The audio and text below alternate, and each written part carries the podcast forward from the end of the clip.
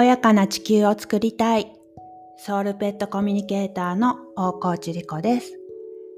今日も名古屋のサロンからお届けします。あなたの心がほっこりするようなお話ができたらいいなと思っています。あなたの心がほっこりしたらあなたの大切なペットさんもすごく穏やかな気持ちで過ごせます。さて、前回私が初めてアニマルコミュニケーションを体験した時のエピソードをお伝えしました。私が愛犬にすごく依存していることに気づいたら、その子の病気が治っちゃったというお話でしたよね。さあ、今回は、ペットさんがあなたを選んでやってきたというお話をしたいと思います。さああなたの今近くに大切な大切なあなたのお子さんが寝ているかもしれないですね。その子はあなたのことを見初めてあなたのもとにやってきたですよ。そう思うとどうですか？信じられない？信じられる？どうでしょう？いや、ペットショップで私が選んだんだし、とかね。まあ、保護っ子でお迎えになった方もいらっしゃるかもしれませんけれど、その子はあなたのところへ来るべくして来た子です。その子をお迎えした時にあなたは何か運命の赤い糸のようなものを感じたに違いありません。こうペットショップだったら例えばその子だけじーっと私のことを見てたのとかこの子が一番元気だったのとか逆にすごく端っこで寂しそうにしてた子が目についたから連れて帰ってしまいましたとかねまあいろいろお迎えになった理由はあると思います。まあそんな風に飼い主の方がペットを選んでいるという風に、まあ一見見えるんですけれども、実は私たちは選ばれているんですよね。では、なぜあなたのお子さんがあなたを選んだと思いますか？それはですね、あなたがあなたらしく生きるためにその子が必要っていうのが、まあ、ペットさんたち、多くのペットさんたち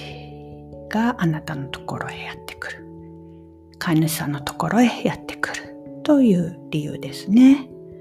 うん、ペットたちにもお役目があるんですよね。よくあるのは、家族みんながね、笑顔になるために、僕はここのお家にやってきたんだよとかっていうワンちゃん。あと、ママがすごく寂しそうだから、それを埋めてあげるために来たんだよとかね。そして、うちの子みたいに私の人生をガラリと180度変えるためにやってきたなんて子もいます。いずれにしてもあなたがあなたらしく今世をハッピーに生きていくためにサポートをしに来てくれているのがペットたちです。そのために、まあ、うちの子の場合でしたら、問題行動だとか、病気だとか、本当にいっぱいやってくれました。そうして私にたくさんの気づきを与え、じわりじわりと私をアニマルコミュニケーターという道へ導いてくれたんですよね。私はまさか自分で仕事をするなんてそんな未来予想図ありませんでした。20年間専業主婦でした。一生このまま終わるのかなって思っていました。うんそうですね。30代、40過ぎぐらいまですごく生きづらさを感じていました。そんな時に犬でも飼ったら何か新しい風が吹くんじゃないかななんていう期待があって迎えたのが小雪なんですけれど、まあそこから、まあ、手がつけられないほどやんちゃだったり、そしてたくさん獣医さんに通わなくちゃいけないくらい病気を次々してくれたりなんかして私をこういろんな知識を授けるための作戦だったのかなって今では思ってるんですけどそのワンコ一匹のためにたくさん学んだしたくさんいろんな人に出会ったし、もう犬とは全然関係のない分野の人たちにそこから次々と会ったりして、当に私の人生はガラリと変わって、なんだかいつの間にかアニマルコミュニケーターになっていたってことが私には起きました。まあこの子は私をそうやって本来の私があるべき姿に導いてくれたんだろうなって思っています。ペットたちって本当にけなげですよね。あなたのところのお子さんはどうですか？今一緒にいる子も、そしてお空へお返しした子も、みんなそれぞれあなたのところへ何かお役目を果たしに来てくれています。そんな視点からね、その子を見てみてください。アニマルコミュニケーションができるとね、僕は何々しに来たんだよとか、私はね、これをやるためにこのままのところに来たのとかね、教えてくれます。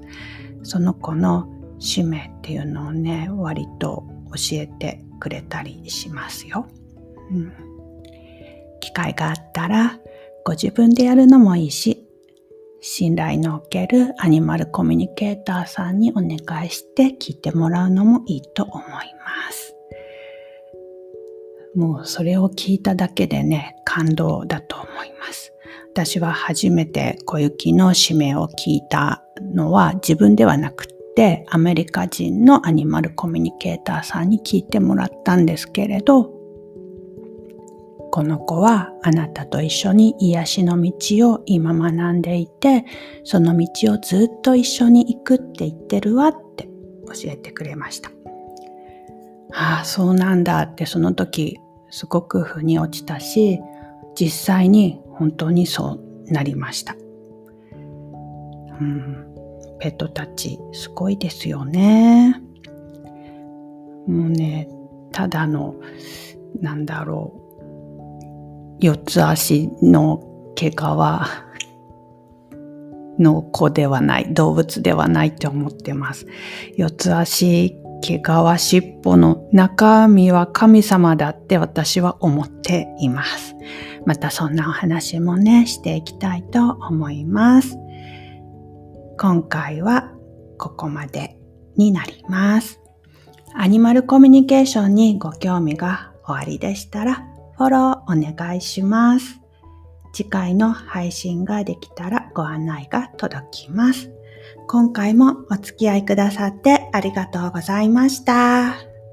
また次回お目にかかりましょう。リコでした。ペットさんたち、いつもありがとね。今日も元気でね。バイバイ。